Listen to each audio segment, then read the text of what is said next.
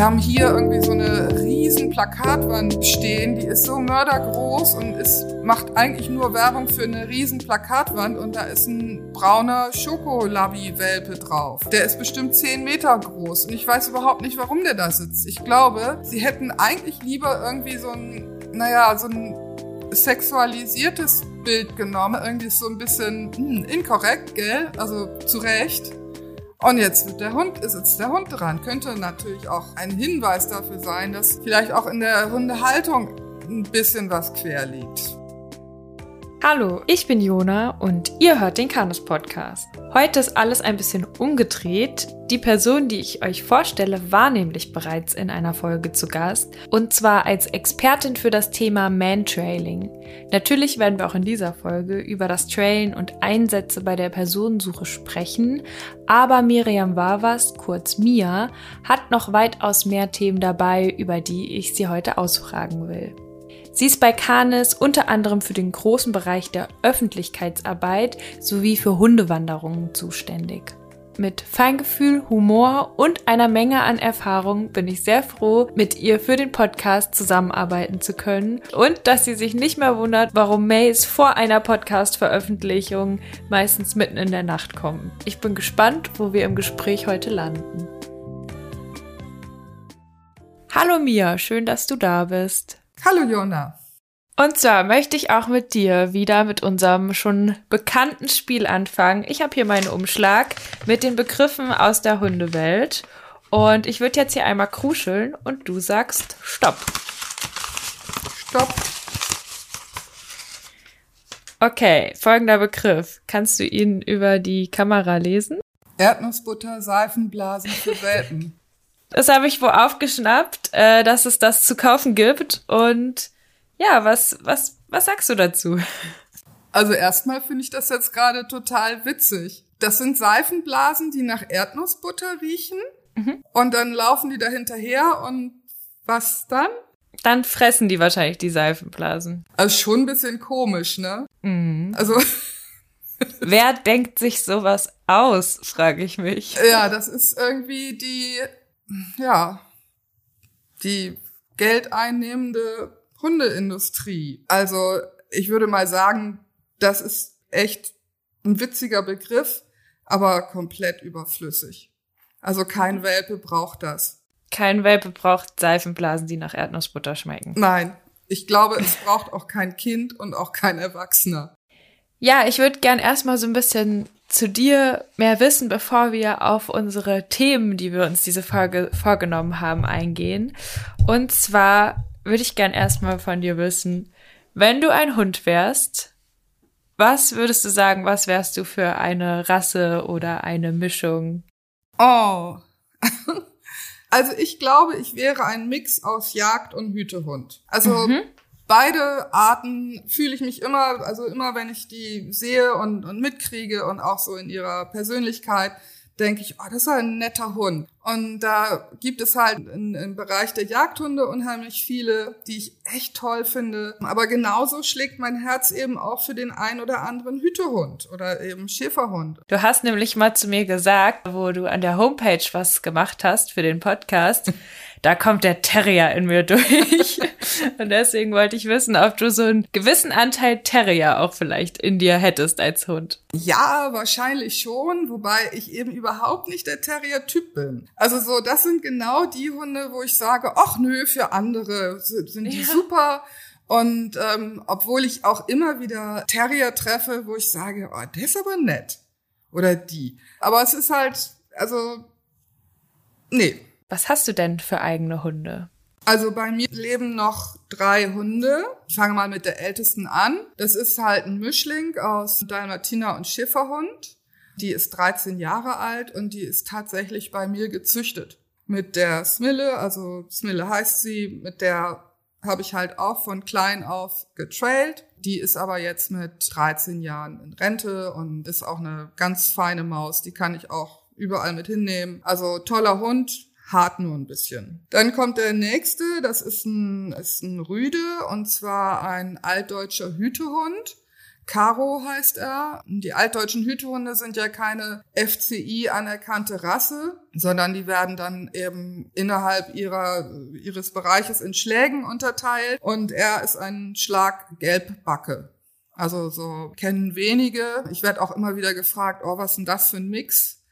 Ähm, und es kann auch sein, dass der noch mit irgendwas anderem gemixt ist. Also so, wie das so halt bei den Arbeitshunden, bei den Schäfern ist, da wird dann das irgendwie gemixt und dann. Der ist neun Jahre alt und der darf halt einfach so bei mir sein, ohne zu arbeiten. Und dann die jüngste ist eine vierjährige Weimaraner Hündin. Die habe ich mir auch wirklich angeschafft zum Mantrailen. Sonst hätte ich mir auch keinen Weimaraner angeschafft. Hatte auch erst so ein bisschen. Direkt Hoffen. mit Warnhinweis versehen.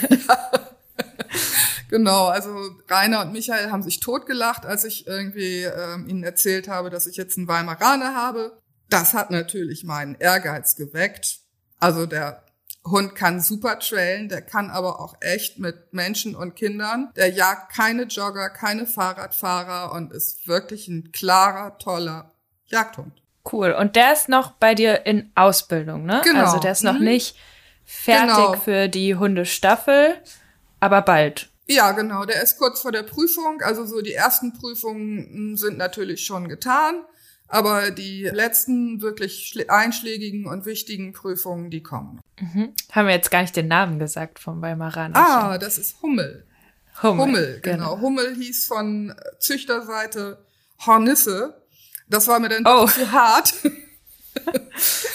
Aber irgendwie von Hummel zu, also oder von Hornisse zu Hummel ähm, ging es dann recht schnell, ich glaube zwei Sekunden. Und dann hatten wir den Namen. Zwei von deinen Hunden sind ja dann seit Welpenalter an bei dir. Wie ist es denn mit dem Altdeutschen? Ist der auch seit Welpenalter an bei dir? Nee, den habe ich mit 14 Monaten übernommen. Hm, also da war er dann schon ausgewachsen und so. Aber der war echt recht easy von Anfang an. Also der hat so ein paar kleine Macken. Also ich sag mal eine recht ausgewachsene Kleffmacke ist aber ansonsten ein toller Begleiter, also den kann ich auch gut mitnehmen auf Hundewanderungen. Den kann ich eh überall mit hin mit, mitnehmen, also das macht er wirklich, wirklich gut. Was er nicht so gut macht, ist halt die Arbeit, die ich eben so gerne mache mit Hunden. Also beim Train hat er mich wahnsinnig gemacht, den habe ich da wieder rausgenommen. Und Was hat er gemacht? Oh. Wie kann man, wie kann man beim Trailen jemanden wahnsinnig machen? Ich habe ja. ja. keine Mantrailing-Erfahrung. Äh, also ähm, er äh, dreht halt Kreise. Also er arbeitet ah. nicht nach vorne, sondern dreht Kreise. Das macht mich schon irre. Und dann fragt er halt auch viel nach, also so in Richtung, mache ich das auch ganz toll und ganz richtig für dich? Und das macht mich noch viel wahnsinniger. Arbeite einfach, Hund gearbeitet nach vorne, aber frag mich nicht, ob du toll bist. Du bist toll, aber jedenfalls hatte ich einfach bessere Hunde und geeignetere Hunde dafür, für diese Art von Arbeit. Dennoch dachte ich, okay, also du hast halt hier einen Altdeutschen, auch aus einer Arbeitslinie, also irgendwas musst du schon mit ihm machen. Was er sehr, sehr gut macht, das ist halt geruchsdifferenzierend arbeiten. Hm. Das habe ich dann recht schnell auch mit ihm angefangen, damit er was zu tun hat, was ihn aber auch nicht aufregt oder hochdreht, weil er ist halt auch so ein typischer Hütehund-Kandidat, den man ganz, ganz schnell oben hätte. Also wenn ich mit dem angefangen hätte, Ball zu spielen, dann wäre der wer weiß wo. Er kriegt halt einen bestimmten Geruch von mir und dann soll er das Gegenstück dazu finden. Sei was zum Beispiel? Was könnte das für ein Geruch sein? Ach, das ist ganz unterschiedlich. Das kann halt eine Kaffeebohne sein im Wald oder ähm, äh, ein Lorbeerblatt auf einer großen Wiese, ein Tropfen Zahnpasta auf einer Straße oder eben auch ein menschlicher Individualgeruch. Also ich habe ihm halt beigebracht, riecht dieses, behalte es im Kopf und finde mir das Gegenstück. Und machst du das nur draußen oder geht das auch drin? Das geht auch ganz super drin. Also das ist auch eine Sache, die man wirklich toll bei Regen, Wind und Wetter irgendwie im Winter oder was weiß ich machen kann. Das ist auch eine Sache, die auch drin unheimlich viel Spaß macht, weil da ganz andere Regeln gelten. Also da gibt es meistens eben keinen Wind. Und da muss man schon gucken, irgendwie, wo schickt man den Hund lang, dass er auch alles absucht. Ja, genau, mache ich ja auch so ein bisschen mit Teebeutel und ich habe jetzt von euch gelernt, dass ich meinem Hund nicht so viel Tee geben soll, weil der viel besser ist, als ich denke. Ja, da sind wir ja auch schon so ein bisschen beim Thema Nase und Geruch. Wir haben ja schon in der letzten Folge übers Mantrailing geredet und über die Mantrailing-Ausbildung. Und da würde ich gerne nochmal anknüpfen und ein bisschen mehr von dir erfahren. Du bist ja in einer Rettungshundestaffel organisiert, in einer Einheit. Wie heißt das genau? Erstmal, wenn genau. ich das richtig auf dem Schirm habe. Also ich bin bei einer niedersächsischen freiwilligen Feuerwehr und zwar in einer Facheinheit, die nennt sich Rettungshunde Ortungstechnik, also abgekürzt einer Rotteinheit. Klar, Rettungshunde und Ortungstechnik bedeutet halt, dass wir einmal eben die Rettungshunde vorhalten und zwar in den Bereichen Flächensuche, Trümmersuche und Mantrailing und aber auch technisch versiert sind in den Ortungsgeräten wie Wärmebildkamera, Drohne und so weiter. Und mhm. ähm, hast du einen Drohnenführerschein und sowas? Also äh, ja, ich habe tatsächlich einen theoretisch, Aha. aber mir fehlt die Praxis irgendwie des, des Drohnenfliegens. Aber das kommt auch noch. Also ich habe tatsächlich Anfang dieses Jahres einen Drohnenführerschein gemacht. Ja, cool ist auch eine interessante Kombination zwischen Technik und Hunden, ne? Ja, das stimmt. Hm, also es geht natürlich darum, Menschen zu finden. Und das kann man eben mit Hunden, also der sogenannten biologischen Ortung machen, aber eben auch mit Technik. Wie trainierst du deine Hunde genau dafür? Also die Geruchsdifferenzierung hast du ja jetzt schon beschrieben. Die ist auch ein Teil dafür, mit die ihre Nase gezielter einsetzen oder wie kann man genau, sich das Genau, das ist halt eine ganz schöne ähm, Geschichte, also um den Hund zu fokussieren, also wirklich auf den Geruch, den ich dir gebe, behalte den bitte auch im Kopf. Man kann halt den Hund trainieren, auch ohne andere Menschen. Auch die Geruchsdifferenzierung muss man immer mal wieder mit anderen machen, so ist es nicht. Aber du kannst halt fast täglich was machen. Und natürlich irgendwie müssen wir halt das Mantrailen trainieren. Also ich gehe da halt schon so vor, dass ich mir vor jedem Training wirklich mich frage, was will ich denn eigentlich trainieren? Oft ist es ja so, dass, naja, die Leute dann halt sagen, leg mir einen Trail 800 Meter lang. Und dann muss ich aber schon fragen, irgendwie, mh, okay, also wo hapert's denn gerade vielleicht? Also so, wo siehst du deine Schwierigkeiten? Dann sollten wir vielleicht einen Trail legen, der halt genau diese Schwierigkeiten beinhaltet, so dass wir das mal ab arbeiten können. Und somit zerpflücke ich im Grunde genommen so ein Trail in alle möglichen Schwierigkeitsbereiche. Das bedeutet natürlich am Anfang Basics, Basics, Basics, einen vernünftigen Start, Kreuzungen bis zum Abwinken, Hund lesen lernen und das Ganze eben möglichst nicht noch auf dem Bahnhof oder wer weiß wo, das sind halt keine Basics. Da dann halt wirklich irgendwie so eine Schwierigkeit könnte sein. Also heute trainiere ich zum Beispiel große Plätze. Also auf großen Plätzen irgendwie weht das hin und her. Das kann sehr schwierig sein für den Hund oder auch die Ausgänge auf so einem großen Platz wiederzufinden. Und dann wird genau gezielt das trainiert, eventuell beim nächsten und übernächsten Mal auch noch dann wird etwas anderes trainiert und dann wird es beim überübernächsten Mal nochmal abgefragt beim Hund, ob mhm. es jetzt auch sitzt oder auch beim Team. Somit ist das Training sehr gerichtet und sehr gezielt. Also ich muss mich immer wieder fragen, was will ich denn eigentlich? Wie sah denn das letzte Training mit Hummel aus? Das letzte Training mit Hummel war das Thema ähm, Spurende. Also sie hat eine 24 Stunden alte Spur bekommen und die abgearbeitet. Die war ungefähr zwei bis 300 Meter lang. Und also 24 Stunden heißt, dass vor 24 Stunden eine Person einen Weg lang gegangen genau. ist und sie diese Person suchen muss? Genau. Mhm. Und der endete auf einem Parkplatz. Hummel musste anzeigen, hier hat sie nichts mehr. Ah. ah. Mhm. Das denkt man ja immer gar nicht, dass natürlich wahrscheinlich beim realen Einsatz das auch ganz oft ist, dass der Hund zeigen muss, wenn er nicht weiterkommt. Genau. Zum Beispiel, wenn jemand in den Bus gestiegen ist oder so, ne? Genau. Mhm. Ja, stimmt. Ja. Das muss man ja auch lernen als Hund, ja. auch dann damit umzugehen, wenn man nicht weiterkommt. Was auch eine große Leistung ist. Also sonst wird er halt belohnt fürs Finden. Und, ähm, und jetzt muss er mir sagen, hm, ich kann nicht finden. Das ist ja Weil, einfach krass, dass ja. die das können, oder? ich finde es auch toll. Also ich finde das auch, Mantrailing ist einfach Faszination pur. Wie sehen denn so typische Einsätze aus mit der Staffel? Also ein typischer Einsatz findet meistens mitten in der Nacht statt, weil dann halt beispielsweise eine ältere Person aus dem Altersheim verschwunden ist, ist irgendwie zwei Tage vorher dort reingekommen, ist jetzt eher verwirrt, geht nachmittags einfach und verläuft sich. Also oft Leute, die Demenz haben. Genau, zum Beispiel. genau. Naja, dann irgendwie wird das mal erstmal nicht bemerkt, ne? Weil beim Mittagessen war sie noch, äh, beim Abendessen fehlt sie dann. Und dann weiß man schon mal nicht, wann genau ist sie verschwunden. Und dann wird natürlich erstmal das ganze Altenheim durchsucht und dann sucht das Pflegepersonal dort. Dann ist es schon unheimlich spät, dann wird natürlich die Polizei gerufen, die Verwandtschaft angerufen, dann sucht nochmal die Polizei. Eigentlich dann werden wir erst gerufen das sieht dann halt so aus, dass wir halt irgendwie unser Telefon bimmelt und dann kriegen wir einen Standort, fahren dorthin und wissen aber noch nicht so genau, was los ist. Aufgrund der Lage, die dann vor Ort ist, entscheidet dann halt die Einsatzleitung, welche Hunde werden eingesetzt oder welche Suchart wird eingesetzt. Mhm. Ob das nun die Flächenhunde sind oder, oder eben ein Mantrailer. Also bei uns halt schon lange nicht mehr, weil eben Hummel ist noch in Ausbildung und Smille ist längst in Rente. Und gibt es da unterschiedliche, also von den zum Beispiel unterschiedliche Rassen oder unterschiedliche Hunde, wo man sagt, der Hund, der hat totales Talent, in Räumen zu suchen oder im Altenheim nochmal durchzugehen und der andere Hund ist total super, wenn es um große Flächen geht oder sowas. Habt ihr da so in der Staffel unterschiedliche ja, Typen an? Ja, gibt es. Also gerade, also wenn wir jetzt auch noch mal, ich, wir bleiben jetzt mal einmal bei, kurz beim Mantrailing, da gibt es ganz tolle Starter,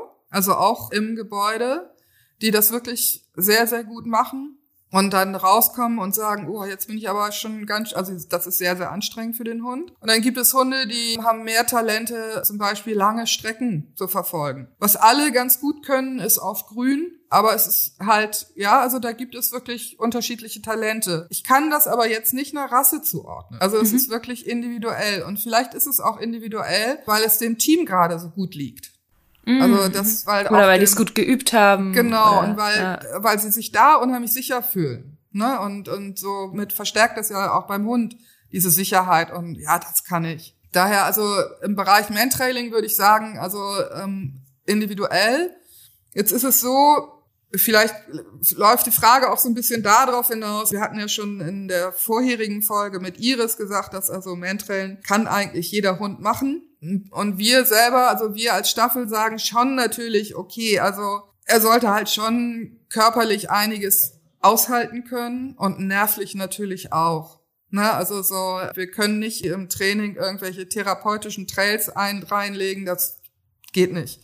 Da mhm. haben wir eine, eine, andere Zielsetzung. Und deswegen ist mein persönlicher Favorit im Bereich Mantrailen ist natürlich der Jagdhund. Aber es gibt auch andere, die ich auch wirklich richtig toll finde. Es gibt auch wirklich gute trailende Malis, gut Labradore sowieso sind ja auch Jagd. Also wichtig ist eben halt wirklich eine körperliche Belastbarkeit und eben auch eine seelische Belastbarkeit. So ein bisschen umdrehen tut sich das meiner Meinung nach bei den Fläche- und Trümmerhunden. Da haben wir tatsächlich recht viele Malis in der Staffel. Vielleicht liegt es auch einfach an, ja, so, so, eine, so einer leichten Vorliebe oder irgendwie eine Art auszubilden, die genau diesen Hunden gerade gut liegt. Aber auch da haben wir natürlich auch Retriever oder Mischlinge auch. Also Jetzt hast du beschrieben, der typische Einsatz nachts Mensch aus dem Altersheim. Was gibt es noch für Einsatzgebiete? Gibt es noch andere typische Situationen? Wir hatten natürlich auch schon suizidgefährdete Menschen, also das sind dann auch durchaus so, so Einsätze, die auch schon mal tagsüber laufen. Die finde ich persönlich immer recht belastend. Eher selten, aber auch mit dabei so ist halt auch sind verschwundene Kinder. Diese Dinge sind das halt. Ne? Also wir hatten auch schon Unfälle, äh, gerade im, im Sommer, wenn, wenn es halt wirklich heiß wird und die Leute irgendwie baden gehen, also so ein Badeunfall und man nicht wusste irgendwie, na ja, ist der Mensch jetzt irgendwie im Wasser geblieben oder ist er einfach gegangen? Also so sind manchmal schon ganz seltsame Geschichten dahinter. Kann auch immer nur raten, einfach erstmal nicht zu viel darüber nachzudenken, sondern vielleicht einfach seinen Job dann zu machen. Also den Leuten bei der Arbeit dann von der Staffel. Genau.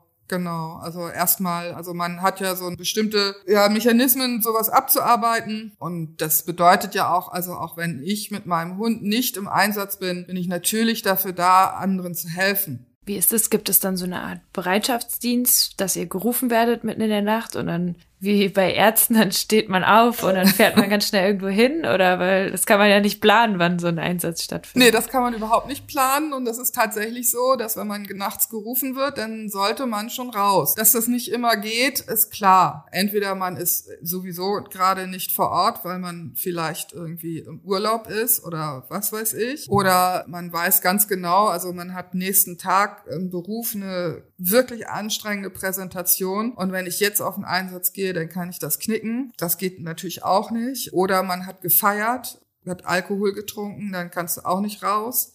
Also, ähm, aber was ja sehr selten vorkommt seit Corona wahrscheinlich, aber ja.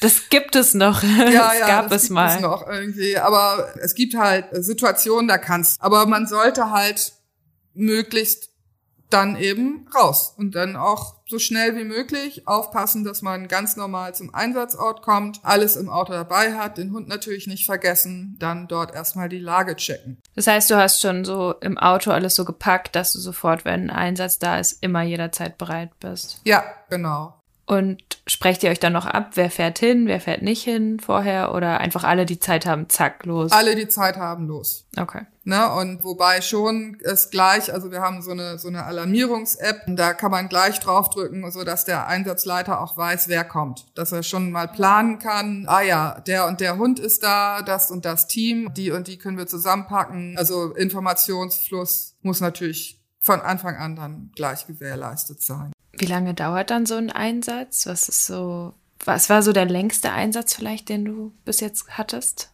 Also der längste war gegenüber zwei Tage, allerdings natürlich mit einer Schlafpause. Und die besten Einsätze sind eigentlich die, wenn man im Auto sitzt und dann die Nachricht kommt, dass die Person gefunden wurde und man umdrehen kann. Also es ist auch das wieder von bis. Gab es auch schon mal, dass eine Leiche gefunden wurde bei euch in Einsätzen? Einmal hatten wir das tatsächlich, ja. Und wie gehen die Hunde denn damit um, wenn sie einen toten Menschen finden? Also schon etwas zurückhaltender, weil sie das halt nicht, nicht kennen. Und mhm. ähm, also im Bereich, jedenfalls bei uns, Fläche, Trümmer und Mantrailing eben nicht trainiert wird. Das ist schon seltsam. Jetzt gibt es natürlich auch eben die Wasserorte oder eben Leichenspürhunde, aber die werden ja auch darauf trainiert. Und dann, also mhm. für die ist es dann wieder eine ganz normale Arbeit, aber wir haben das nicht. Ja, gab es auch schon mal einen lustigen Fund? wir hatten tatsächlich mal, das war aber kein Einsatz, sondern ein Training. Da haben wir auf einem Abrissgelände in Bremen trainiert und Smille hat einen Trail bekommen, hat hinter einem Zaun, also es war so ein riesen Abrissgelände, ich glaube von der Bundespost oder irgendwie sowas, irgendwie Menschen gesehen oder gespürt und ist da halt einmal durch so ein Zaunloch durch und die sind wirklich aufgesprungen und davongelaufen. Und das war ja überhaupt nicht ihre Aufgabe. Der Trail ging woanders weiter. Das war aber halt da bei, dem Zaunloch war halt der Trail. Naja, und ich dann ja, such weiter, weißt du so, und mein Backup und unser Ortsbrandmeister hatte gleich geschnallt, hey, das sind Metalldiebe. Und hat die Polizei geholt. Ach, krass. Also gleich angerufen. Und die sind auch, waren irgendwie gleich in der Nähe und haben die halt wirklich noch aus diesem Gelände rauslaufen sehen, konnten die gleich anhalten und festnehmen. Also außersehen guten Job gemacht. Ja. Das Witzige war halt, also die Polizei sich dann halt auch bedankt hat. Toll, ihr Hund hat hier Metalldiebe aufgespürt. Und so das dann eben auch in die Presse gegeben hat. Also, dass es jetzt ein Zufall war. Das war schon eine lustige Geschichte. Vielleicht hat Smille ja die aufgeregten Hormone der Diebe erschnüffelt ja. und gesagt, das ist aber eine interessantere Spur, da genau. gehe ich mal hinterher, das, da geht was ab. Genau. Ja. Das war süß. Für die Metalldiebe nicht so. Also sie haben es auch erst ähm, äh, bestritten, dann hat man aber ihre Personalausweise in den Klamotten, die sie dort liegen gelassen haben, gefunden. Und dann irgendwie haben sie gesagt, sie waren es nicht, aber ob sie vielleicht ihre Klamotten wieder haben könnten. Du hast ja beschrieben, dass da ganz viele Leute anrücken und alle losfahren mit ihren Autos und ihren Hunden, wenn gesagt wird, es ist ein Einsatz und eine Person ist vermisst. Da läuft ja dann aber nur ein Mensch mit seinem Hund, oder? Wie sind die anderen da involviert? Es ist am Ende dann, dass der Mensch mit seinem Hund das geschafft hat und die sind dann so das Heldenteam oder was machen die anderen drumherum? Also tatsächlich ist es so, dass sich die Teams gegenseitig ablösen können. Und natürlich, wenn gefunden wird, sei es von einem Flächenhund oder einem Mantrailer oder einem Trümmerhund, dann ist das natürlich nicht der Erfolg von diesem einen Team, sondern die ganze Einheit hat jahrelang irgendwie genau für solche Situationen trainiert. Und auch in dem Moment ist es natürlich so, dass es kann halt einfach deswegen eventuell gefunden worden sein, weil zufällig der Einsatzleiter dieses Team in gerade das richtige Gebiet geschickt hat, in das gerade, gerade das richtige Gesuchgebiet. Deswegen kann man am Ende niemals davon sprechen, dass dieses Team jetzt namentlich benannt werden sollte und irgendwie das Heldinnen-Team ist, weil so viele Menschen damit dranhängen, also auch an Ausbildung und Training. Das ist immer eine Sache, auf die können wir gemeinsam stolz sein. Gibt es denn Dinge, die so einen Einsatz schwerer machen? Also zum Beispiel besondere Wetterverhältnisse, dass die irgendwie die Nasenleistung der Hunde beeinflussen oder Verkehr stelle ich mir auch ganz schwierig vor, wenn man irgendwie Menschen hinterher muss, die wild über irgendwelche Straßen gegangen sind oder auch spezielle Umgebungen drinnen, draußen. Was macht da den Einsatz schwerer oder vielleicht auch leichter? Also ähm, Wetterverhältnisse in jedem Fall. Natürlich ist es für uns Menschen irgendwie ziemlich übel bei minus 15 Grad raus und Glatteis. Bei Glatteis wird es dann auch tatsächlich gefährlich. Dann gibt es natürlich auch das extreme andere Gegenteil, also bei wirklich ganz, ganz heißer Witterung, also über 30 Grad, ist der Hund total schnell fertig. Der Mensch auch und auch der Geruch verändert sich dort oder ist dann eben nicht mehr so gut wahrnehmbar. Man kann bei solch schwierigen Wetterverhältnissen durchaus mal sagen, bevor wir hier gar nichts hinkriegen.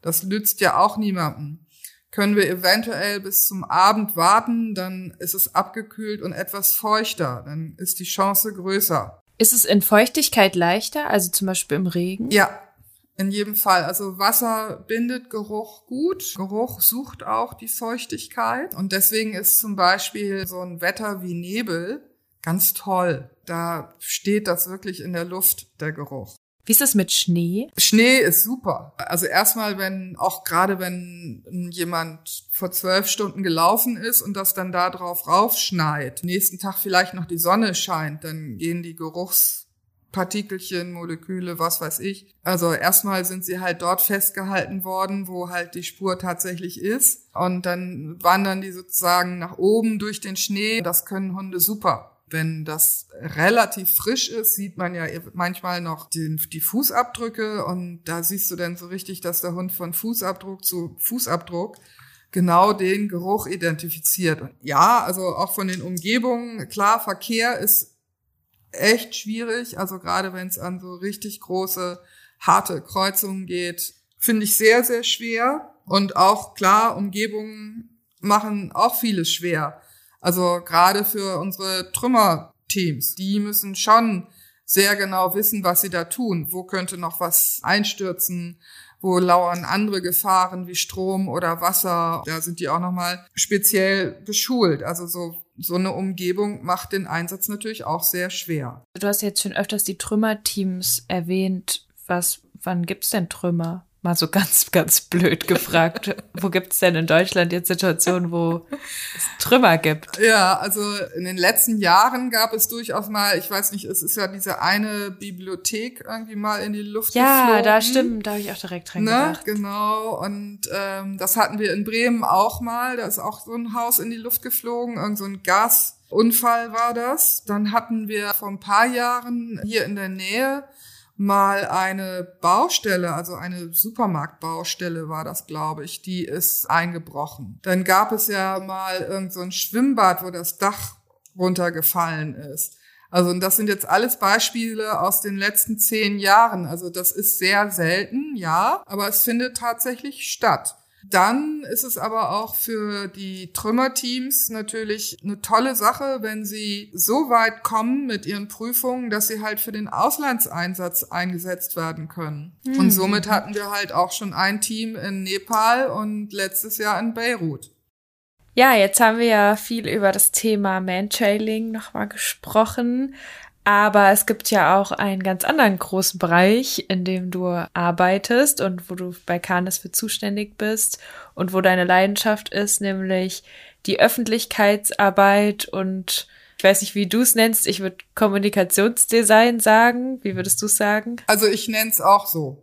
Auch Kommunikationsdesign. Ja, genau. Hast du auch Kommunikationsdesign studiert? Also ich habe tatsächlich oder? Grafikdesign studiert und ich meine, dass der Studiengang, den gab es damals auch noch gar nicht. Ich bin ja schon so ein paar Tage älter und muss aber auch zugeben, dass ich nie zu Ende studiert habe. Ich habe irgendwie nach dem zweiten Jahr habe ich dann eine Pause gemacht und habe bei Radio Bremen angefangen als Grafikdesignerin das hat auch sehr viel Spaß gemacht dort, aber irgendwann dachte ich mal, ach nee, irgendwie eigentlich möchtest du ja doch noch fertig studieren, also soll man ja irgendwie fertig machen, sowas. Dann wollte ich aber neben dem Studium natürlich schon irgendwie was verdienen damit, also mit genau den Dingen, die ich dann auch bei Radio Bremen gelernt hatte und habe dann gemerkt, ich komme überhaupt nicht mehr rein in das Studium. Das, da war ich schon längst Profi. Und das ging ganz schnell, dass ich irgendwie von Agenturen gebucht wurde und dann halt tatsächlich erstmal so einen klassischen Grafikdesign-Karriere hingelegt habe. Dass das so ein bisschen mehr wurde eben in Richtung Kommunikationsdesign. Das ist natürlich auch dem geschuldet, dass ich dann auch irgendwann keine Lust mehr hatte, für Agenturen zu arbeiten, sondern ich wollte halt eigene Kunden haben.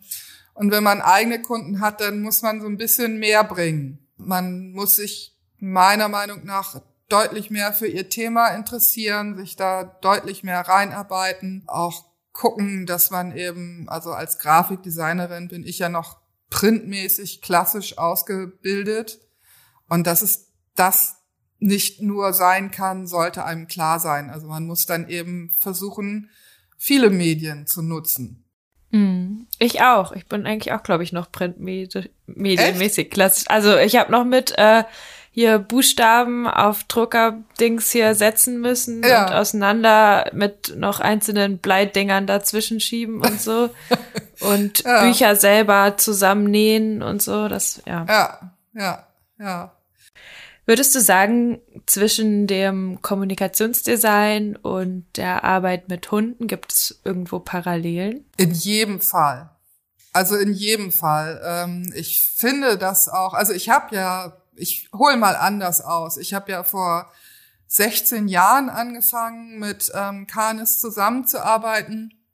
In der Zeit gab es halt schon so erste Hundeschulen, also längst nicht in dieser Fülle und Vielfalt wie heute. Und ich hatte damals auch schon Hunde, bin auch gerne in eine Hundeschule gegangen, also mir hat das tatsächlich Spaß gemacht, hatte immer das Gefühl, die sitzen immer noch in so einer Ecke. Also die hatten dann so eine selbstgemachte Homepage und irgendwie so Flyer, die mit Word und Klebebuchstaben und ein bisschen bunt gemacht wurden. Das war halt alles wirklich überhaupt nicht professionell, obwohl die Arbeit, die die damals schon geleistet haben, also einfach abzusehen war, dass es ein großer professioneller Markt werden wird. Deswegen habe ich auch da, also das erste, was ich dann halt für die Hundeschule hier in Bremen gemacht habe, die ich damals besucht hatte, war dann halt also mal ein professionelles Logo und eben schöner Flyer von den Angeboten und das fiel auf das Ding. Also es war halt aber auch so die Zeit. Und dann ähm, so mäßig, nur weil man sich so im Hobbybereich für viele Menschen befindet, muss es nicht so unprofessionell auch nach außen Auf keinen dürfen, Fall. Und ich meine, das mhm. hat sich ja auch total geändert in den letzten 15 Jahren. Also mittlerweile sind die Websites wirklich toll gemacht. Irgendwie es kursieren. Hat sich fast umgedreht. Ja, es kursieren irgendwie irre gute ähm, äh, Logos. Also so, da wird manchmal viel mehr versprochen, als dahinter ist. Das stimmt schon. Mhm. Also in jedem Fall sage ich, dass also da kann kann man ganz viel in dem Bereich machen. Jetzt kommt natürlich auch noch hinzu, dass ich mir irgendwann mal in meiner Laufbahn vorgenommen hatte, dass ich eigentlich nur für Klienten oder Klientinnen arbeiten möchte, deren Thema mich interessiert. Mm. Und somit bin ich dann halt auch auf den Hund gekommen. Nicht nur, dass ich eben selber welche hatte, sondern mich eben auch alles um den Hund herum interessiert hat. Und irgendwann trifft man dann eben auch auf die Profis. Ne? Und das müssen eben nicht nur Hundetrainer sein. Also, wir haben gerade eben noch über das Mantrailen gesprochen. Also das sind alles Themen, die auch in irgendeiner Form irgendwie Öffentlichkeitsarbeit brauchen oder einen vernünftigen Auftritt. Ich finde das Thema für mich als Kommunikationsdesignerin super spannend. Mhm.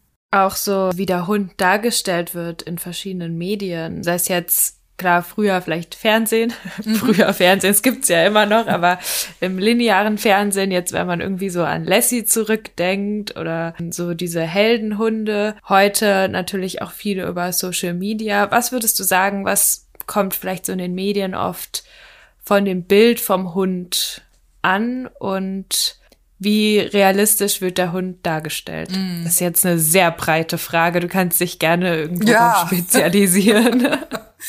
ja, das stimmt. Also vielleicht als erstes fällt mir dazu ein, dass heute ja also Hunde auch in der Werbung irgendwie, also jeder dritte Werbespot im Fernsehen oder in, in irgendwelchen Social Media Kanälen oder selbst auf Plakaten wird ja mittlerweile mit Hunden verkauft. Also das, das ist mir auch gestern aufgefallen, wo ich immer wieder Fernsehen geguckt habe. Ja, also das finde ich ist schon völlig aus dem Zusammenhang gerissen. Total, Hauptsache ist ein Hund drin. Total. Also das finde ich ist auch eine komische Entwicklung. Verstehe ich auch immer nicht. Wir haben hier irgendwie so eine riesen Plakatwand stehen, die ist so mördergroß und ist macht eigentlich nur Werbung für eine riesen Plakatwand und da ist ein brauner Schokolabi-Welpe drauf. Der ist bestimmt zehn Meter groß und ich weiß überhaupt nicht, warum der da sitzt. Ich glaube, sie hätten eigentlich lieber irgendwie so ein, naja, so ein sexualisiertes Bild genommen, aber das dürfen Ich wollte gerade sagen, das neue Sex Sales ist genau, einfach Puppy das Sales. Halt nicht mehr, ne? Irgendwie ist so ein bisschen hm, inkorrekt, gell? Also zu Recht. Und jetzt wird der Hund, ist jetzt der Hund dran, der Süße. Das könnten natürlich, diese Medienbereiche könnten, könnte natürlich auch ein Hinweis dafür sein, dass vielleicht auch in der Hundehaltung ein bisschen was quer liegt. Das ist jetzt aber auch wirklich nur so ein, ähm, ja, so ein Einwurf von mir. Also so letztendlich muss das jeder auch selber reflektieren. Ja, also ich, ich finde auch auf jeden Fall, dass der Hund in den Medien oft entweder der beste Freund des Menschen ist oder die Bestie. Und es gibt wenig dazwischen, dass man es als eigenen Charakter oder als vielschichtigeres Individuum betreibt. Ja, das ist ja auch irgendwie begreift. erstmal ja. schwer darzustellen. Und man muss dann tatsächlich drüber nachdenken oder irgendwie vielleicht auch noch eine Geschichte erzählen. Also so, das ist eben einfach nicht so plakativ, ne? Da hast du recht. Also ich finde auch, dass, ähm, und ich denke mal, das ist ja auch so ein, naja, ich würde jetzt mal sagen, so auch so eine Stärke von Kanes, dass wir versuchen, den Hund so darzustellen, wie er eben ist. Also so, wir haben ja ein recht großes Fotoarchiv. Auch da gucke ich immer, dass ich mag schöne Fotos, alles gut, aber ich mag auch Fotos, wo der Hund eben Körpersprache zeigt. Ähm, Oder und, Zähne.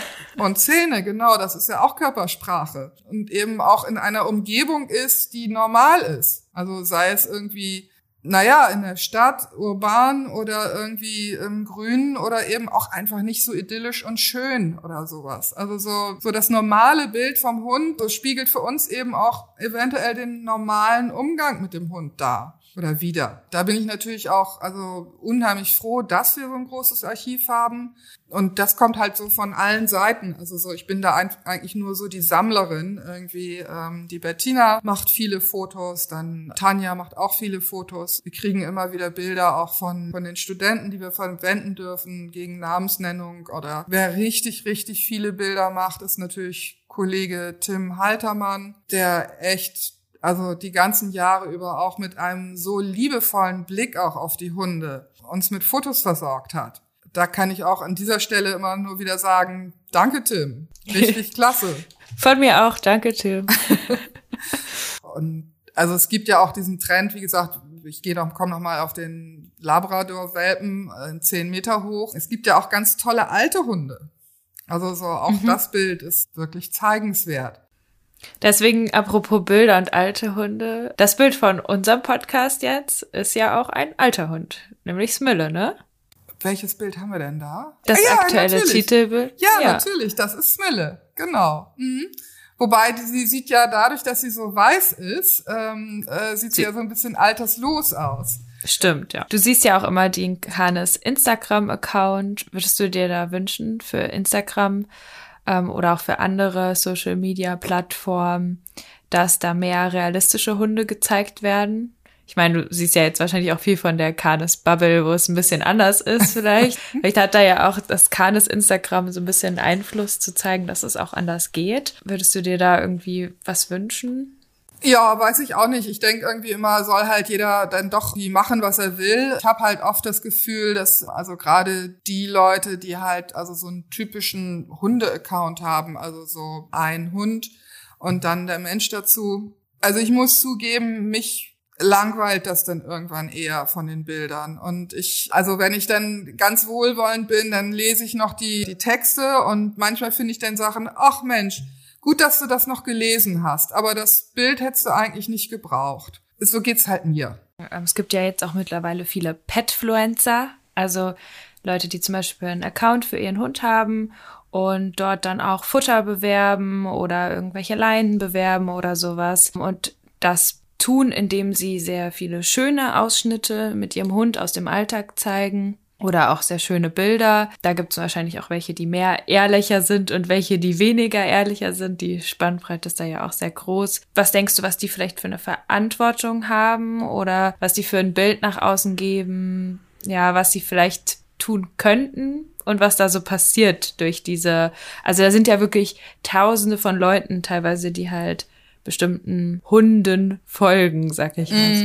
Ja, ich weiß, was du meinst. Also ich sehe das halt schon so ein bisschen kritisch. Also es gibt ja Petfluencer oder Blogger, die halt ganz klar Missstände zeigen. Das finde ich gut. Also wenn es um Qualzucht geht oder um äh, tierschutzrelevante Geschichten irgendwie im medizinischen Bereich oder solche Dinge, finde ich, die haben eine hohe Verantwortung und wissen auch, wie sie damit umgehen. Das finde ich eine gute Sache. Alles andere, wie Leinen oder Shampoo oder Futter, ist für mich so ein bisschen, also da lässt sich jemand halt vor den Karren von ja, irgendeiner Industrie spannen. Ja, wenn es sich lohnt und, und äh, gut bezahlt, ist klar, warum nicht? Ne? Also ich selber, mich interessiert das nicht. Also ähm, Wie viele Leinen haben deine Hunde und wie viele Halsbänder? Du bist ja, Ja. auch ein, du hast ja auch ein sehr gutes Ästhetikgefühl und Ästhetik ist dein Beruf. Genau, also meine Hunde haben ungefähr sechs Leinen, also meine drei Hunde. Drei sind vorne im Haus und drei im Auto. Und, Für ähm, Einsätze. Ja, Genau. genau. Tatsächlich stehe ich auf schöne Halsbänder. Daher hat auch jeder meiner Hunde ein schönes Halsband. Das darf dann auch mal was kosten, aber das ist meine persönliche Sache. Deswegen, wie gesagt, irgendwie äh, Leute verkauft über euren Instagram-Kanal Perlenhalsbänder oder was weiß ich. Das kann man machen. Aber es ist irgendwie nicht meins. Dann, wie gesagt, dann interessiert es mich eben auch nicht. Und ich finde Dinge wie Shampoo äh, überflüssig. Wahrscheinlich viele Dinge sind so ein bisschen überflüssig, wenn Ja. man es genau nimmt. Ja, genau. Und irgendwie letztendlich ist es schon so, dass also auch Canis hat sich ja nie vor diesen Karren ähm, spannen lassen, dass wir irgendwelche Futtersorten empfohlen hätten oder und ich meine, die Anfragen gibt es zuhauf. Ne? Also irgendwann hat es auch nachgelassen, weil wir immer Nein gesagt haben. Weil bei Canis auch niemand mehr denkt, dass man da eine Futtersorte verkaufen kann. Ja, es gibt aber immer noch wieder Anfragen. Ne? Aber das ist übrigens auch ein Teil der Öffentlichkeitsarbeit, die ich auch leiste. Ne? Zu sagen, nee, das machen wir nicht. Mhm. Also vor den Karren lassen wir uns nicht spannen. Mhm. Keine Werbegesichter, keine Werbeplattform. Das gehört für mich auch dazu. Ich krieg auch regelmäßig Ja. viele Anfragen auf Instagram. Und selbst wenn ich die Produkte ganz gut finde und das vielleicht sogar nachhaltige Sachen sind oder so, sag ich, da bin ich raus, weil ich bin Hundetrainerin und mein Auftrag, den ich da sehe, vielleicht auch mit schönen Fotos, Leuten was mitzugeben für die Verantwortlichkeit ihrer Hunde, aber nicht Futter zu bewerben. Nee, nee. Wir haben ja jetzt auch über den Einsatz von Hunden in der Werbung gesprochen. Da ähm, hast du den schokobraunen Labrador erwähnt, aber es gibt ja zum Beispiel auch viele verschiedene Hunderassen, die da eingesetzt werden, auch eben Qualzuchten, also sehr kurzschnäuzige Hunde zum Beispiel. Was würdest du sagen zu dem Hashtag, den es zum Beispiel auch auf Instagram gibt, keine Qualzucht in der Werbung? Also das ist ein Hashtag, der mir sehr, sehr gut gefällt, wo ich auch wirklich, denke ich mal, für Kanes sprechen kann, dass, dass auch wir als Kanes hinter solchen Aktivitäten in jedem Fall dahinter stehen. Ich finde es auch überhaupt nicht gut von Werbetreibenden, die dann eben zum Beispiel ein, so eine ganz arg kurznasige Rasse total niedlich darzustellen für irgend so blödes Produkt. Also ich sage jetzt mal wieder für irgendein Futter. Letztendlich werden das wieder ganz viele Menschen sehen, die halt nur das Niedliche daran sehen und also genau diesen Hund haben wollen. Und genau dann haben wir halt wieder die Unterstützung für die Zucht, die eben kranke Hunde hervorbringt. Da finde ich, haben Werbetreibende wirklich auch die Verantwortung, genau das nicht zu machen. Es gibt so viele halbwegs gesunde Rassen, die genauso süß sind. Das muss nun wirklich nicht sein. Ja, wir haben ja jetzt schon über das Bild des Hundes gesprochen und dass das manchmal nicht so mit der Realität kongruent geht. Du hast ja aber auch schon ganz viele Illustrationen gemacht, wo du Hunde ein bisschen anders darstellst. Zum Beispiel für die Bücher Hoffnung auf Freundschaft und Hunde brauchen klare Grenzen. Wie sind die Illustrationen denn entstanden? Hattest du vorher die Texte und dann hast du illustriert oder hattest du schon Illustrationen? Wie sind die passiert? Also auch da ähm, hatte ich damals Michael gebeten, mir so vorab so ein paar Auszüge aus seinem Buch zu schicken. Also das waren alles auch noch so, so Entwurfsauszüge. Also es war natürlich längst noch nicht fertig. Ich musste dann halt überlegen irgendwie, was passt, was willst du denn eigentlich sagen? Und da bin ich ganz klassisch rangegangen, wie das jeder Illustrator tun sollte. Lies einen Text, illustriere ein Bild, was mit allen anderen Möglichkeiten der Bildgebung eben nicht zu zeigen ist. Also sprich, das nicht fotografierbar ist oder nicht filmbar ist oder eben nicht beschreibbar ist. Also dafür ist die Illustration ja da, dass sie halt irgendwie so eine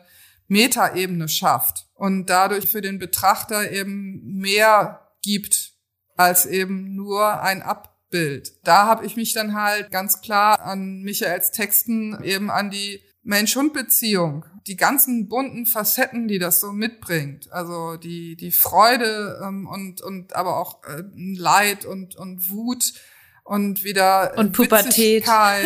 Genau, Pubertät, Welpenzeit, nervige Sachen vom Hund, also so alles, was eigentlich noch her das Individuum Hund ausmacht, zum Thema zu machen. Und dann kam natürlich noch, naja, wie machst du das zum Thema? Da habe ich dann versucht, also auch ich habe ja als Illustratorin natürlich Idole, muss zugeben, dass ich in der Zeit oft mir die Bilder von Tomi Ungerer angeguckt habe. Das ist mhm. natürlich irgendwie ein Weltstar. Aber es hat mir wahnsinnig geholfen. Also wer die Bilder kennt, weiß, das ist immer ein Hund zusammen mit irgendeiner Grafik, also irgendeine so Schwarz-Weiß-Grafik, irgend, irgendwas, also wirklich zweidimensional. Das ergibt dann halt ja der, die Überlegung zu dieser zu diesem Charakter oder zu dieser Charaktereigenschaft, die ja auch jeder anders versteht. Jedenfalls war es dann damals so, als das erste Buch rauskam, kamen dann ja auch gleich die ersten Hunde brauchen klare Grenzen war das erste, oder? Ähm, genau, dann kamen ja auch die ersten Amazon-Bewertungen ähm, und da hat gleich ziemlich am Anfang jemand geschrieben und das war das ist sehr selten. Also die normalerweise geht man halt auf den Text und den Autor ein. Das ist dort auch passiert aber hat halt dann noch geschrieben dass die Bilder eben auch fast schon philosophisch seien. Mhm. da war ich dann doch schon ganz schön stolz. Das ja. fand ich schon ziemlich gut. Ja ja, das ist ja auch wirklich eine Kunst, das dann so einzufangen. Mm, hast du eine Lieblingsillustration? Ja. Welche? Die ist tatsächlich auch auf der Startseite meiner Homepage. Und da sieht man Smille in, also wirklich springend durch so eine Farbwelle. Hochzufrieden, in voller Bewegung, also so richtig so der bunte Hund eben. Das ist eine Illustration, die ich sehr, sehr gerne mag. Dann gibt es noch eine, da habe ich eine Silhouette von einem Hund, so einem typischen Griechenland-Mix, äh, der auf so einer, so einer Baustellentreppe, ja, vor so einem leichten Sonnenuntergang runterläuft oder je nachdem hochläuft Und das ist für mich auch ein ganz besonderes Bild. Ja, wir haben jetzt schon über Instagram gesprochen. Ähm, auf Facebook teilst du ja auch immer mal wieder Hundevideos oder Fotos oder irgendwelche Artikel und Sachen, die vielleicht auch ein bisschen unterhaltsam sind. Dafür musst du ja immer mal wieder gucken, wo du die findest. Und versinkst du da auch arbeitsbedingt manchmal so in den Tiefen des Internets und fängst an, nur noch Hundevideos zu gucken? Bist du auch schon mal bis zu Katzenvideos vorgedrungen? Wie ist das so?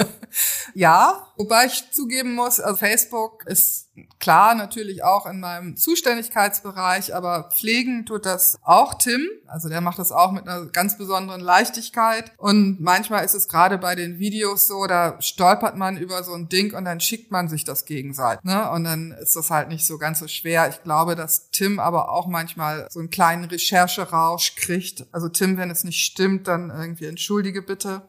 Und selbst auch ich, mir passiert das auch. Also so, ja, so kurz vor Feierabend, oh, guckst du noch mal rein und dann werden da schon mal zwei Stunden draus und kommt nichts bei rum. Klar, also ich glaube, das passiert fast jedem. Und also in einem normalen Bürojob schickt man sich vielleicht in der Pause Hunde- oder Katzenvideos. bei dir gehört zum Job dazu. Genau.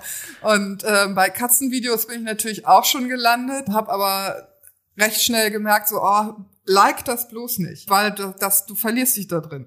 Der Algorithmus äh, genau, fängt also sonst nur noch mit Katzen an. Ähm, ne?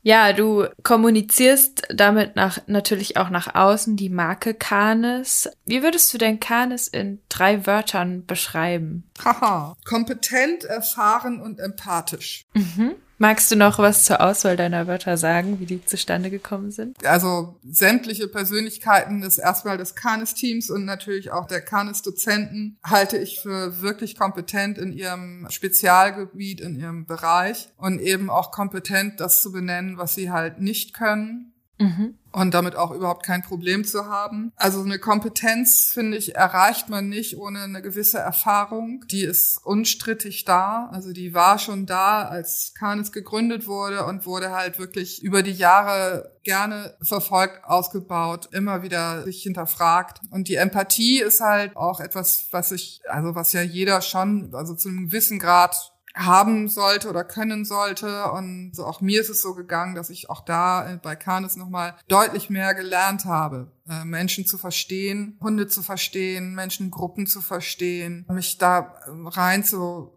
denken, mich aber auch abzugrenzen. Aber ich glaube, dass das eine ganz große Stärke auch ist bei Canis. Ja, dass da halt auch so ein, ja, so ein Verständnis für die Mensch-Hund-Beziehung da ist. Also mit den StudentInnen oder im Team oder wo, wo speziell? Eigentlich in allen Bereichen. Natürlich mit den StudentInnen, auch den TeilnehmerInnen irgendwie der Veranstaltungen, die ja für alle offen sind oder auch bei den Hundewanderungen sehen wir das immer wieder. Also auch da treten ja die unterschiedlichsten Persönlichkeiten auf. Das muss man mögen. Mhm. Würdest du sagen, dass HundehalterInnen auch manchmal spezielle Menschen sind oder zieht sich das egal wo? Es gibt überall HundehalterInnen, die Menschen, also, die Hunde haben, so gesagt. Ja. Doch, ich finde schon, dass das teilweise spezielle Menschen sind. Also das trifft man immer wieder. Das gilt aber für alle anderen Bereiche auch. Also auch bei den KommunikationsdesignerInnen gibt es spezielle Leute oder, ne, also aber es ist ja auch so spannend, also gerade auch bei den Hundewanderungen, dass wir halt auch so viele kennenlernen. Mhm. Und ähm, die auch nicht unbedingt irgendwie ein Problem mit ihrem Hund hätten. Also mhm. so, da geht's dann auch mal nicht immer nur um Probleme. Ja, total cool eigentlich. Ja. Kenne ich gar nicht. Toll. Es ist wirklich Sehr, richtig klasse. Mhm. Also wenn man nur Trainings gibt und Mensch-Hund-Teams Coach, die immer nur Themen haben, verliert man vielleicht da auch manchmal ein bisschen das Gefühl gibt, dass es ja auch einige gibt, wo es einfach läuft. Ja, und ich finde, das sollte man sich als Hundetrainer auch immer mal wieder vor Augen führen. Also, dass es auch ganz normale Leute gibt oder dass die halt auch Sachen falsch machen. Es läuft trotzdem. Ja, das ist immer so krass, ne? ne? Dass wie viele Sachen falsch gemacht werden und trotzdem mhm. klappt's irgendwie. Und die Hunde überleben gut und haben nichts kaputt gemacht oder nee. niemanden kaputt gemacht mhm. oder so, aber irgendwie. Und geht's. also sowas gucke ich mir auch gerne an. Und da muss man dann überhaupt nichts zu sagen. Finde ich super. Also finde ich total klasse. Dann habe ich noch meine Schlussfrage für dich. Und zwar, die ich jedem stelle und jeder. Wenn du für die Hundewelt drei Wünsche frei hättest, was wären deine drei Wünsche? Oh, da kann ich mich ja eigentlich immer nur meinen Vorrednerinnen ähm, äh, anschließen. Ich sage jetzt erstmal Weltfrieden. Das wünscht man sich ja immer, ne? Was ich halt oft beobachte, weil ich mich selber ja auch ähm, eher als normale Hundehalterin sehe, also das wäre wirklich irgendwie so ein, ein, ein, etwas besseres Miteinander der Hundehalter und Hundehalterinnen. Also irgendwo in einem Buch von Michael steht irgendwie, der Hundehalter ist des Hundehalters ärgster Feind. Und das kann ich wirklich ganz oft beobachten und denk dann, ah, Leute, okay, dann ist er jetzt mal nicht so erzogen oder da ist jetzt gerade mal was schiefgelaufen. Mann, okay, so what? Das Leben kommt um die Ecke und, ähm, äh, und das ist halt eben nicht immer rosa. Und selbst wenn eure Hunde sich da jetzt gerade in die Klotten gekriegt haben, bedeutet das nicht, dass ihr euch jetzt nicht mögen müsst. Das ist irgendwie Blödsinn. Also auch das, was wirklich allen immer wieder eingeprügelt wird, ist halt dieses, ja, ja, wenn du das und das siehst, dann musst du deinen Hund so und so und ach, naja. Also etwas mehr Leichtigkeit würde ich mir wünschen. Also damit meine ich ganz klar, dass, ähm, dass es natürlich Regeln gibt und natürlich irgendwie leine ich meine Hunde an, wenn das die Situation erfordert und wenn das gewünscht ist. Aber selbst wenn dann auch diejenigen, die mir entgegenkommen, wenn da mal einer irgendwie in der Leine ein bisschen blafft, ja, okay, ist, ist nicht peinlich, es ist, es passiert einfach. Mm. Also naja, irgendwie. Ich bin sogar das. dazu übergegangen, teilweise Leute ganz nett zu grüßen, deren Hunde mich anpöbeln, weil ich so viele äh, im Training habe, deren Hunde pöbeln und genau weiß, wie die sich fühlen. Mhm. Und ich nicht will, dass die Menschen sich dann so schlecht fühlen, weil es denen halt meistens ultra ja, das peinlich ist. ist von dir, Jonna. Aber genau so ist es doch manchmal. Weißt du, so, dass irgendwie, dann fühlt sich derjenige wieder schlecht und irgendwie hat wieder zwei Stunden schlechte Laune. Und das alles muss nicht sein. Voll. Letztens kam auch einfach ein Hund im Feld, den habe ich nicht gesehen, er war ohne Leine. Der ist einfach auf meinen los und hat den, wollte den verkloppen. Habe ich den halt weggeschickt. Und dann war die Besitzerin, wusste überhaupt nichts. Sie hatte den erst seit ein paar Wochen Tierschutzhund und hatte gar keine Ahnung. Habe ich gesagt, komm du, wir laufen jetzt noch mal ein Stück zusammen. Du nimmst deinen an die Leine, ich nehme meinen an die Leine, mit die jetzt nicht aus der Erfahrung rausgehen von wir kloppen uns, alles ist aufgeregt und dann hauen die Menschen wieder ab. Mhm. Und dann sind wir danach auseinandergegangen und die hat sich ganz doll bei mir bedankt. Oh, schön. das ja. war voll die schöne Begegnung ja, eigentlich. Das ist echt schön.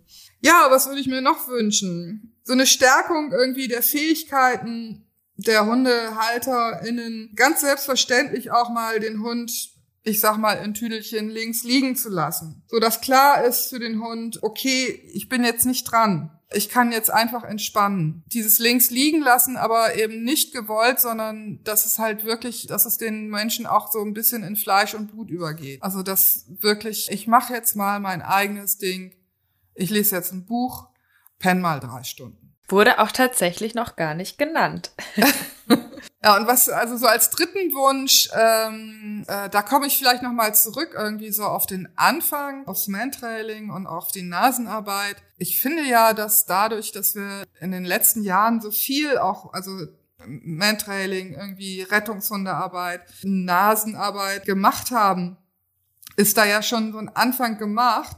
Aber vielleicht finden wir ja für die Zukunft noch viel mehr Jobs für die Hundenase. Also die gar nicht unbedingt irgendwie im Bereich von Verbrechensbekämpfung oder Vermisstensuche oder irgendwelche geschmuggelten Dinge ähm, passieren, sondern man hört ja schon viel von eben den sogenannten Arten- und Umweltschutzhunden, die halt Arten suchen, also gefährdete Arten oder die halt Käfer finden, die ähm, hier halt ein Umweltschädling sind oder ähm, die eingesetzt werden für Medizin oder auch zum sonstigen Wohle von uns Menschen. Also Beispiel Trüffelhunde. Warum können wir nicht auch Steinpilz- oder Pfifferlinghunde ausbilden? Also es gäbe hier so viele Einsatzmöglichkeiten, die auch ganz normale Hunde bewältigen könnten. Mm, so wie zum Beispiel Krebs erschnüffeln oder bestimmte Krankheiten. Das gibt es ja schon. Da gibt es so ein paar Studien. Das ist halt ein bisschen schwierig, weil da ähm, die Hunde ja am Menschen arbeiten. Also so, da gibt's so ordentliche Grenzen. Ist auch etwas, was dann auch eher wieder was für Profis ist. Aber ich denke, dass mit ein bisschen Nachdenken auch viele Hundehalter ihre Hunde toll beschäftigen können mit der Nase und ihm vielleicht so einen Job vermitteln können, auf den sie dann auch echt stolz sind. Also der Hund und auch der Halter oder der Hund und die Halterin. Ich glaube, dass es da noch viel zu entdecken gibt. Wäre das auch so deine Zukunftsprognose, dass dieser Bereich immer größer wird und das immer weiter ja. entdeckt wird? Ja, ganz bestimmt. Und ich glaube, dass auch da in Zukunft sehr viel professioneller gearbeitet wird. Das ist, da sind auch noch ganz, ganz weite Felder offen. Also bin ich ganz sicher. Also 2045 gibt es dann noch drei Kanes-Ausbildungen zu verschiedenen Nasenarbeitssachen. Mal mhm. gucken. Also, ja. wenn ihr jetzt in 2045 diesen Podcast hört, dann wäre ja interessant, ob sich das, ob das so passiert ist. Genau. Ja, ja, vielen, vielen Dank für dieses spannende Interview. Und auch wenn wir zwischen, total zwischen zwei Themen gesprungen sind, wo wir jetzt noch nicht so drüber drauf eingegangen sind, sind die Hundewanderungen die du ja auch mitmachst. Mhm. Ja, möchtest du da vielleicht noch mal kurz was zu sagen, was das ist, weil sonst würde ich sagen, dass wir das vielleicht noch mal in eine extra Folge packen, weil es so ein großes Thema ist. Ja, das ist eine gute Idee. Also ähm, das ganz klar in eine extra Folge zu packen. Da würde ich auch ganz gerne mit äh, meiner Kollegin Bettina dann irgendwie mit dir zusammen gerne sprechen. Es ist ein tolles Thema, Hundewanderung. Auch ein Thema, für das ich zuständig bin bei Canis. Was kann man sich darunter vorstellen? Also wir bieten halt keine halbtägigen oder ganztägigen Hundewanderungen an, sondern wirklich mehrtägige Hundewanderungen. Und die finden halt in Deutschland, aber auch in ganz Europa statt. Also das heißt, wir fahren dann auch irgendwie durchaus mal sieben Tage nach Frankreich und wandern dort sieben Tage in der Gruppe mit Hunden und Menschen, verbringen halt wirklich einen Urlaub mit Hund und Mensch. Ja, da gibt es viele spannende Geschichten zu. Mhm, das glaube ich. Mhm, und viele Anekdoten. Nee, also auch ich ähm, äh, bedanke mich ganz herzlich für deine Fragen. Ja, freue mich, dass wir uns wiederhören irgendwie auf der Hundewanderung-Folge. Gut, dann mach's gut, Mia. Ich wünsche dir noch einen schönen Tag und wir hören uns. wir hören uns. Mach's gut. Tschüss. Ciao. Das war auch schon wieder eine weitere Folge des Kanes Podcasts. Wenn ihr noch mehr über Hundewanderungen, die Mantrailing Trainer Innenausbildung oder andere Angebote von Kanes wissen wollt, dann könnt ihr euch gerne informieren unter www.kanes-kynos.de. Für Feedback schreibt uns wie immer gerne auf Instagram auf kanes-kynos, auf Facebook unter kanes und mich findet ihr auf dem Instagram-Kanal Jona und die Hunde. Die nächste Folge, wie immer, Freitag in zwei Wochen. Dann zu Gast Michael Greve. Vielen Dank für euer Interesse. Ich wünsche euch und euren Hunden eine gute Zeit. Tschüss!